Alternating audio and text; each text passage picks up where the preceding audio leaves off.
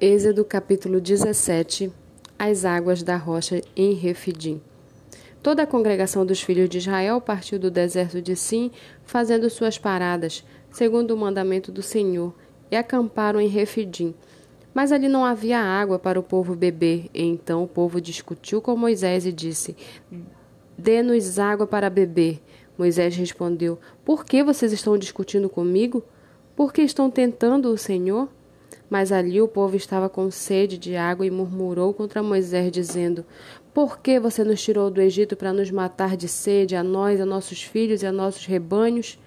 Então Moisés clamou ao Senhor: Que farei com este povo? Daqui a pouco vão me apedrejar. O Senhor respondeu: Passe adiante do povo e leve com você alguns dos anciãos de Israel. Leve também o bordão com que você feriu o rio Nilo e siga em frente. Este que estarei ali diante de você, sobre a rocha em Horebe. Bata na rocha, e dela sairá água, e o povo beberá. Moisés assim o fez na presença dos anciãos de Israel, e chamou o nome daquele lugar Massá e Meribá, por causa da discussão dos filhos de Israel e porque tentaram o Senhor, dizendo: Está o Senhor no meio de nós ou não? Então vieram os Amalequitas e atacaram Israel em Refidim. Com isso, Moisés ordenou a Josué: Escolha alguns homens e vá lutar contra os Amalequitas.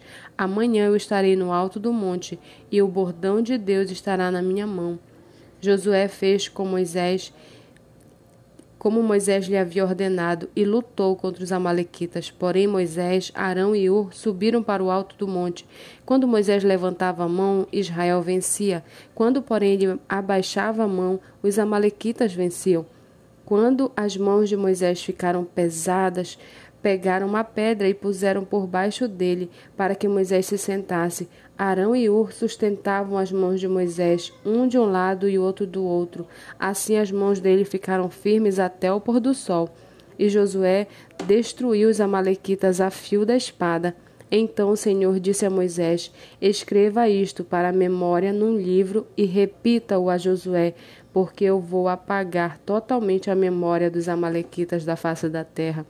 E Moisés edificou um altar e lhe deu o nome de O Senhor é a minha bandeira, e disse: Porque o Senhor jurou, haverá guerra do Senhor contra os Amalequitas de geração em geração.